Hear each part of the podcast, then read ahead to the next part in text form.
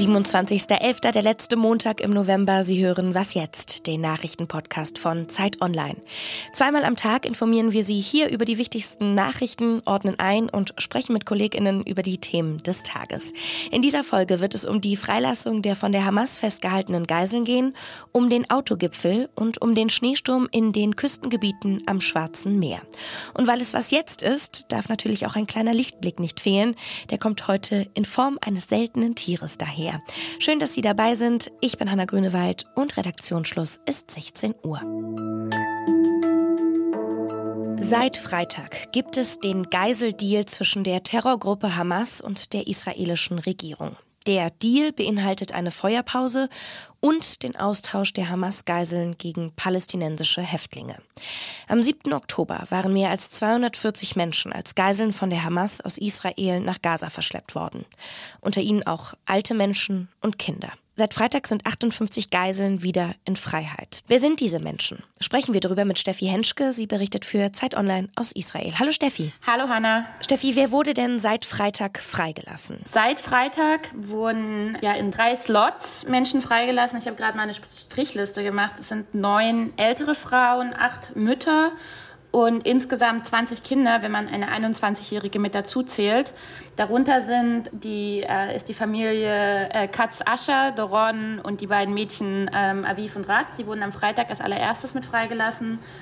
Und gestern Abend wurde unter anderem Abigail Idan mit freigelassen, die wohl ähm, dabei war, wie ihre beiden Eltern am 7. Oktober ähm, äh, ermordet wurden. Ähm, das haben ihre beiden Geschwister erzählt, die sich in der Zeit im Schrank versteckten und deswegen überlebten und, und ähm, auch der Hamas entkommen sind. Sieben Wochen Gefangenschaft liegt ja hinter den Menschen. Wie geht es denen jetzt? Wie ist deren Zustand? Dazu kann man jetzt wenig sagen. Israel und auch Ärztinnen und Ärzte bemühen sich, glaube ich, sehr darum, sie, soweit es geht, von, von der Öffentlichkeit abzuschirmen, lassen gleichzeitig die Öffentlichkeit aber ran. Wir haben verschiedene Fernsehbilder, wir haben Interviews mit Tanten und, und Angehörigen. Der Onkel von einem Mädchen, äh, Hila Rotem, ähm, sagte gestern Abend, Hila würde immer noch flüstern.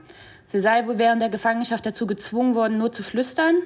Und, und das äh, sei immer noch der Fall. Wie wird denn eigentlich ausgewählt, wer wann ausgetauscht wird? Das kann ich dir nicht genau sagen. Da gibt es widersprüchliche Angaben dazu. Seit Freitag sitzen alle wieder vom Fernseher. Irgendwann heißt es nachmittags, später Abend sollen die äh, Geiseln freikommen und dann gibt es dann Live-Bilder und das israelische Fernsehen zoomt dann ganz nah ran an diese weißen Jeeps des Roten Kreuzes, das ja die Geiseln von Hamas übernimmt und Israelis übergibt. Ähm, und es wird so nah rangezoomt, um dann sofort die Gesichter zu identifizieren. Und erst dann, wenn die Gesichter identifiziert sind, ist ein kurzer Moment des Jubels und eine Art von Bestätigung, dass diese Menschen jetzt wirklich frei sind. Die viertägige Feuerpause, die zu dem Deal gehört und die den Austausch möglich macht, die soll ja heute auslaufen. Aber es zeichnet sich ja ab, dass es einen weiteren Austausch geben soll. Was weiß man bisher darüber? Man merkt, die, die, die Israelis wollen natürlich ähm, ihre Geiseln ähm, zurückhaben. Um, die USA wollen, dass man den Deal verlängert. Die Hamas hat sich angeblich ähm, dafür offen gezeigt.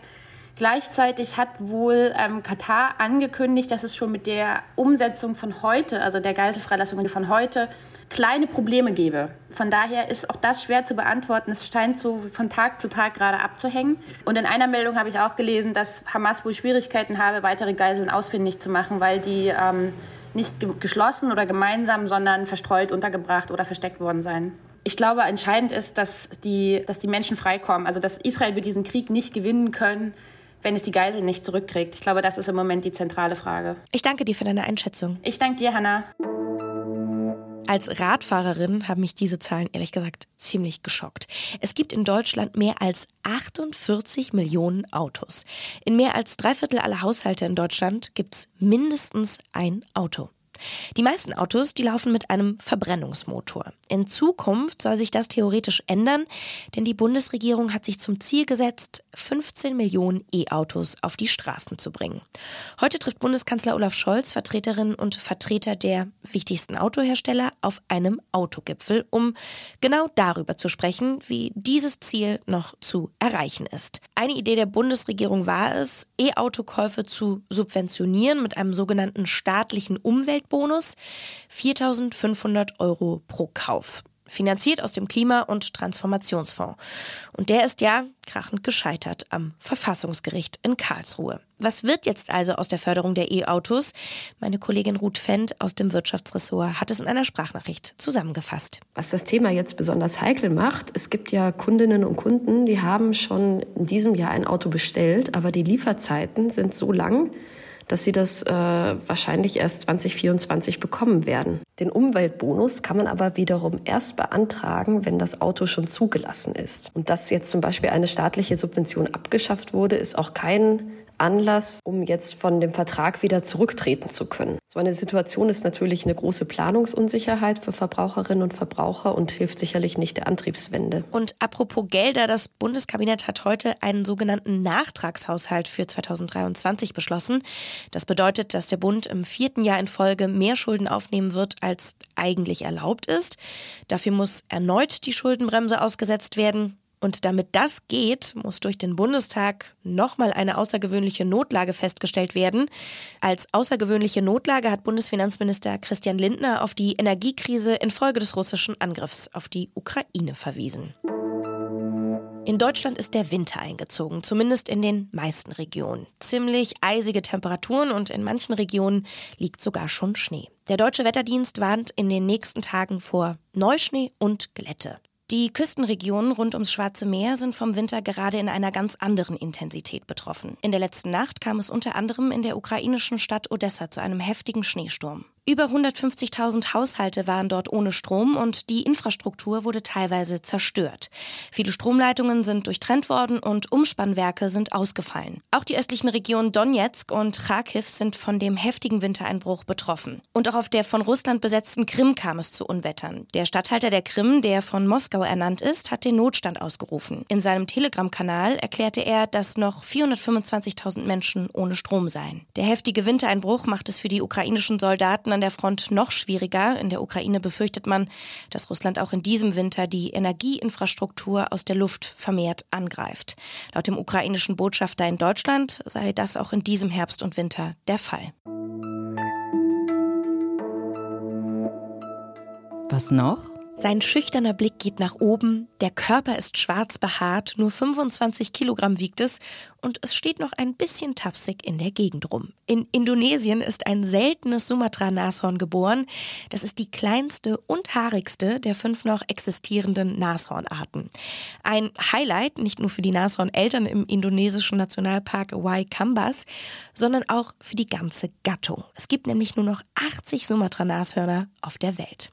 Sumatra-Nashörner haben zwei Hörner und können viele unterschiedliche Geräusche machen, wie quietschen, summen und schnauben. Und das hört sich dann so an.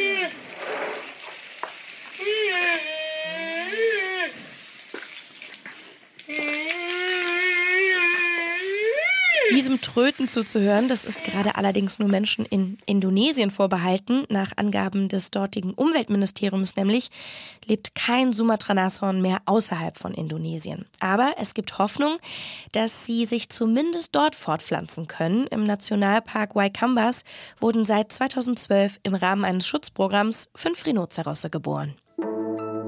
Für heute Nachmittag war es das bei Was Jetzt. Morgen früh können Sie dann mit meinem Kollegen Janis Karmesin bestens informiert in den Tag starten. Schreiben Sie uns gerne bei Feedback oder Fragen an wasjetzt.zeit.de. Mein Name ist Hanna Grünewald und ich sage Tschüss und auf bald.